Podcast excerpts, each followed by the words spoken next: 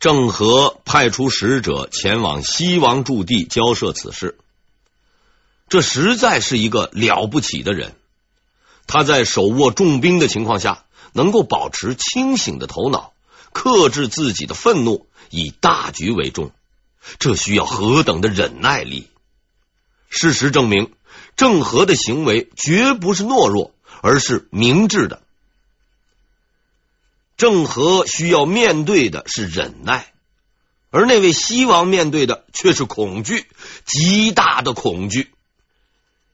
当他知道自己的下属杀掉了大明派来的舰队船员时，吓得是魂不附体，立刻派使者去郑和那里反复解释误会。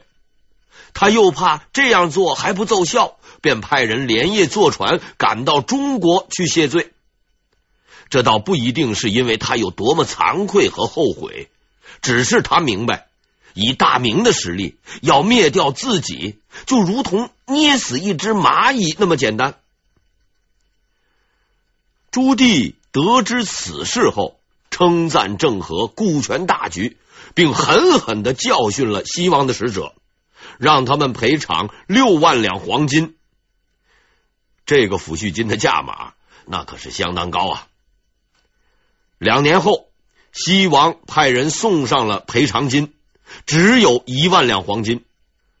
这倒不是因为他们敢于反悔，实在是这么个小岛，即使挖地三尺，也找不出六万两黄金来。哎呀，我们我们实在是没法子了，家里就这么点家当，嗯，该怎么着？您您您就看着办吧。西王的使者忐忑不安的送上黄金后，得到了他意想不到的回答。朱棣明确的告诉他：“我早知你们筹不出来的，要你们赔偿黄金，只不过是要你们明白自己的罪过而已。难道我还缺你们那点金子吗？”朱棣的这一表态，完全征服了爪哇。自此之后，他们是自发自觉的年年向中国进贡。在这一事件中，郑和充分的体现了他冷静的思维和准确的判断能力，也说明朱棣看人的眼光实在是独到。在经过这段风波之后，郑和的船队一路南下，先后经过苏门答腊、西兰山等地。一路上与西洋各国交流联系，并开展贸易活动。这些国家也纷纷派出使者跟随郑和船队航行，准备去中国向永乐皇帝朝贡。带着贸易得来的物品和各国的使者，郑和到达了此次航行的终点古里。古里就是今天印度的科泽科德。位于印度半岛的西南端，此地是一个重要的中转站。早在洪武年间，朱元璋就曾派使者到过这里，而此次郑和前来，却有着另一个重要的使命。由于古里的统治者曾多次派使者到中国朝贡，并向中国称臣，所以在永乐三年。明成祖给古里统治者发放诏书，哎，也就是委任状，正式封其为国王，并赐予印告等物。当然了，古里人不一定像中国人一样使用印章，但既然是封国王，总是要搞点仪式，意思一下的。可是诏书写好了，却没那么容易送过去。因为这位受封的老兄还在印度待着呢，所以郑和此次是带着诏书来到古里的。他拿着诏书，以大明皇帝的名义正式封当地统治者为古里国王。从此，两国关系是更加密切。此后，郑和下西洋都以此地为中转站和落脚点。办完这件大事后，郑和准备回航。距离他出航时已经一年有余，他回顾航程中的种种际遇，感慨良多。经历了那么多的风波，终于来到了这个叫古里的国家，完成了自己的最终使命。古里物产丰富，风景优美，人们和善大度，友好热情，这一切都给郑和留下了极其深刻的印象，留个纪念吧。于是，郑和和当地人一起建立了一个碑亭，并刻上碑文，以纪念这段历史。文曰：“齐国去中国十万余里，民物贤弱，西好同风，刻十余兹，永昭万世。”这是一座历史的里程碑。郑和的船队开始返航了。迎风站在船上的郑和注视着渐渐远去的古里海岸，这是一个美丽的地方，我们会再来的。也许是宿命的安排吧。郑和不会想到，美丽的古里不但是他第一次航程的终点，也终将成为他传奇一生的终点。第一次远航就这样完成了，船队是浩浩荡荡的向着中国返航。上天似乎并不愿意郑和就这么样风平浪静的回到祖国，他已经为这些急于回家的人们准备好了一道难关。对于郑和和他的船队来说，这是一场真正的考验，一场生死攸关的考验。自古以来，但凡是交通要道所在，都绝不是什么安全的地方。因为很多原本靠天吃饭的人，会发现靠路吃饭更有效。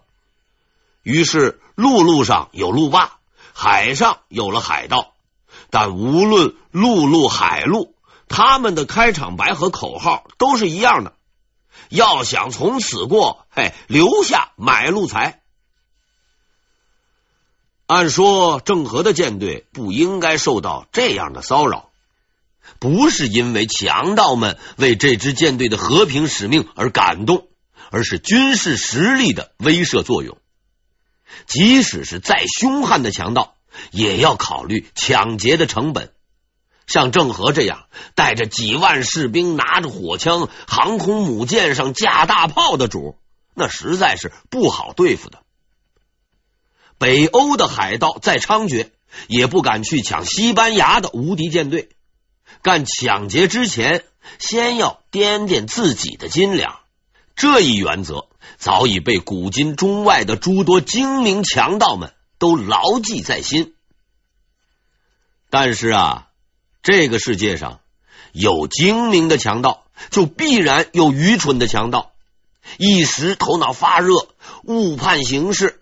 带支手枪就敢抢坦克的人，哎，那也不是没有的。下面我要介绍的就是这样一位头脑发热的仁兄。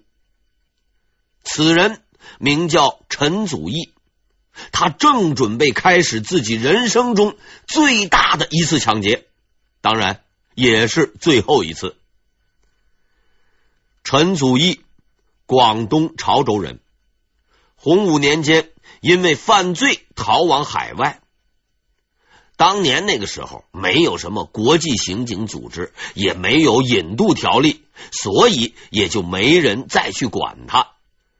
后来他逃到了三佛齐，今属印度尼西亚的柏林邦国，在国王麻纳者乌里手下当了大将，真是厉害吧？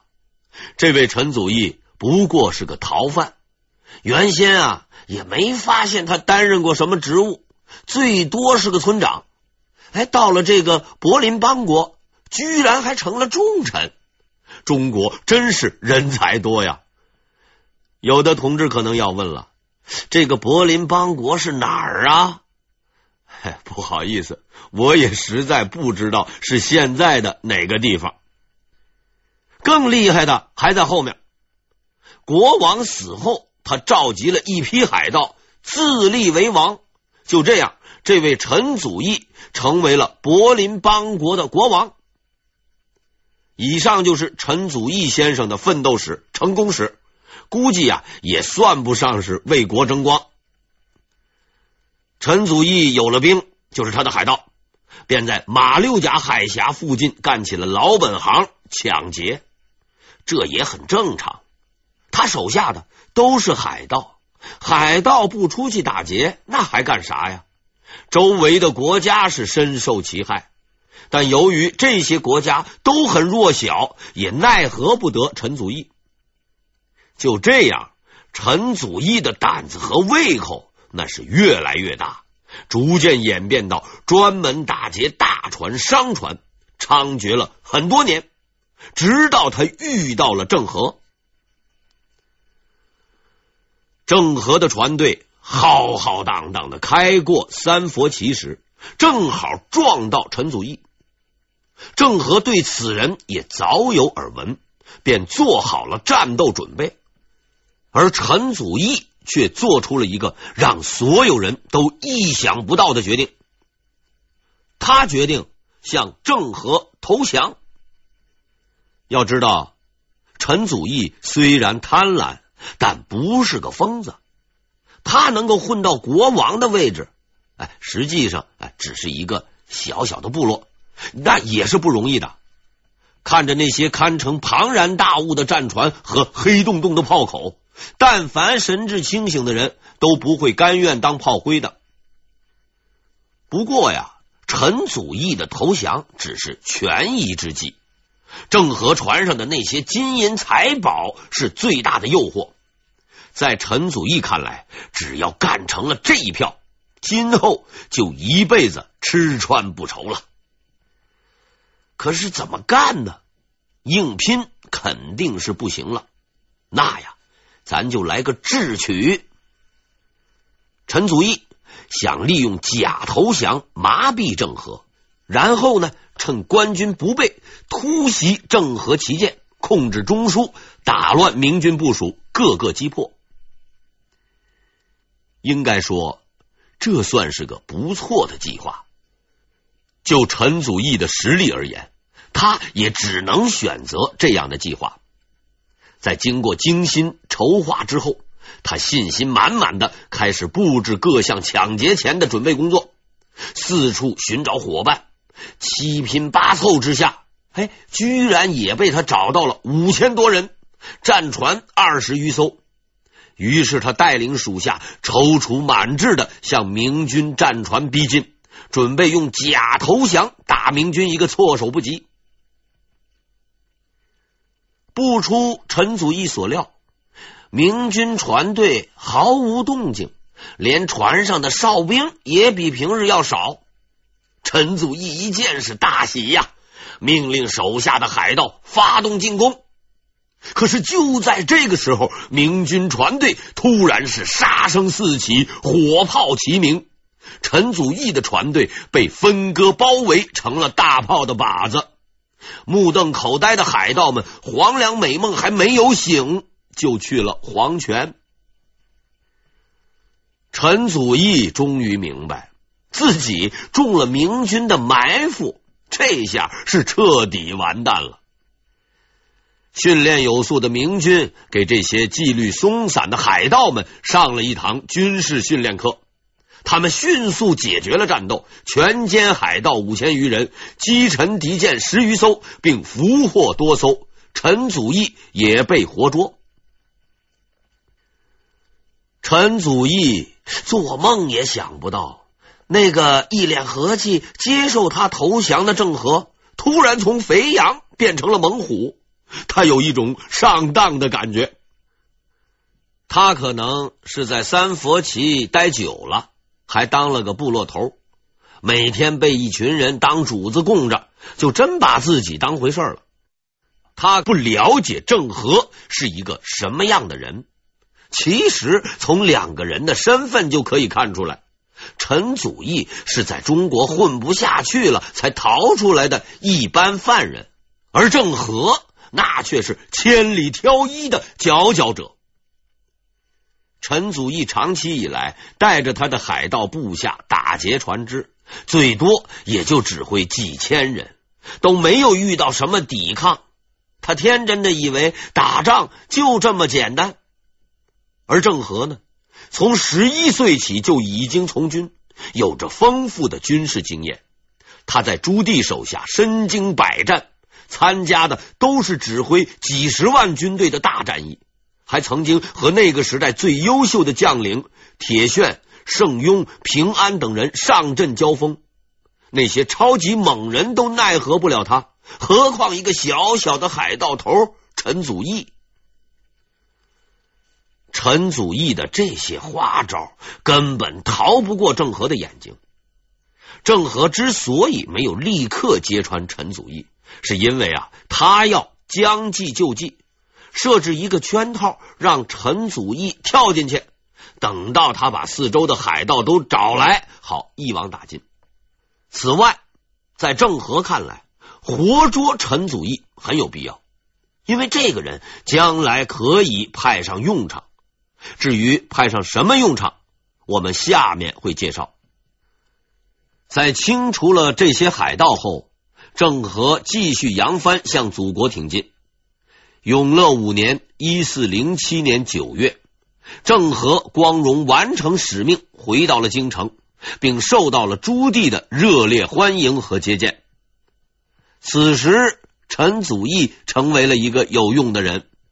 由于他本来就是逃犯，又干过海盗，为纪念此次航海使命的完成和清除海盗行动的成功，朱棣下令当着各国使者的面。杀掉了陈祖义，斩首示众，警示他人。这么看来，陈祖义多少也算是为宣传事业做出了点贡献。这次创造历史的远航，虽然没有找到建文帝，却带来了一大堆西洋各国的使者。这些使者见证了大明的强盛，十分敬仰，纷纷向大明朝贡。朱棣终于体会到了君临万邦的滋味。国家强盛就是好啊，感觉实在不错呀！哈哈哈哈哈。朱棣也从使者那里知道了很多远方国家的风土人情。他还得知，在更遥远的地方，有着皮肤黝黑的民族和他们那神秘的国度。这实在是一件很有意思的事情，不但可以探访以往不知道的世界，还能够将大明帝国的威名远播海外，顺道做点生意，何乐而不为呢？虽然出航的费用高了点，但这点钱大明朝还是拿得出来的。谁让咱有钱呢？于是，在朱棣的全力支持下，郑和继续他的远航，分别于永乐五年九月、永乐七年九月、永乐十一年冬、永乐十五年冬、永乐十九年春五次率领船队下西洋。郑和这五次下西洋的主要目的，已经转变为了和平交流和官方贸易。当然，他和他的舰队在这几次航程中也干过一些小事儿，比如一调节国家矛盾，维护世界和平，调解了暹罗与苏门答腊之间的争端。二收拾拦路打劫、不听招呼的国家，西兰山国，哎，把国王都抓回到中国坐牢，够狠。三，带其他国家的国王到中国观光，像苏禄国代表团，国王是亲自带队，总计人数三百四十余人，吃了一个多月才回去。四。带回了中国人向往几千年的野兽麒麟，哎，后来证实是长颈鹿。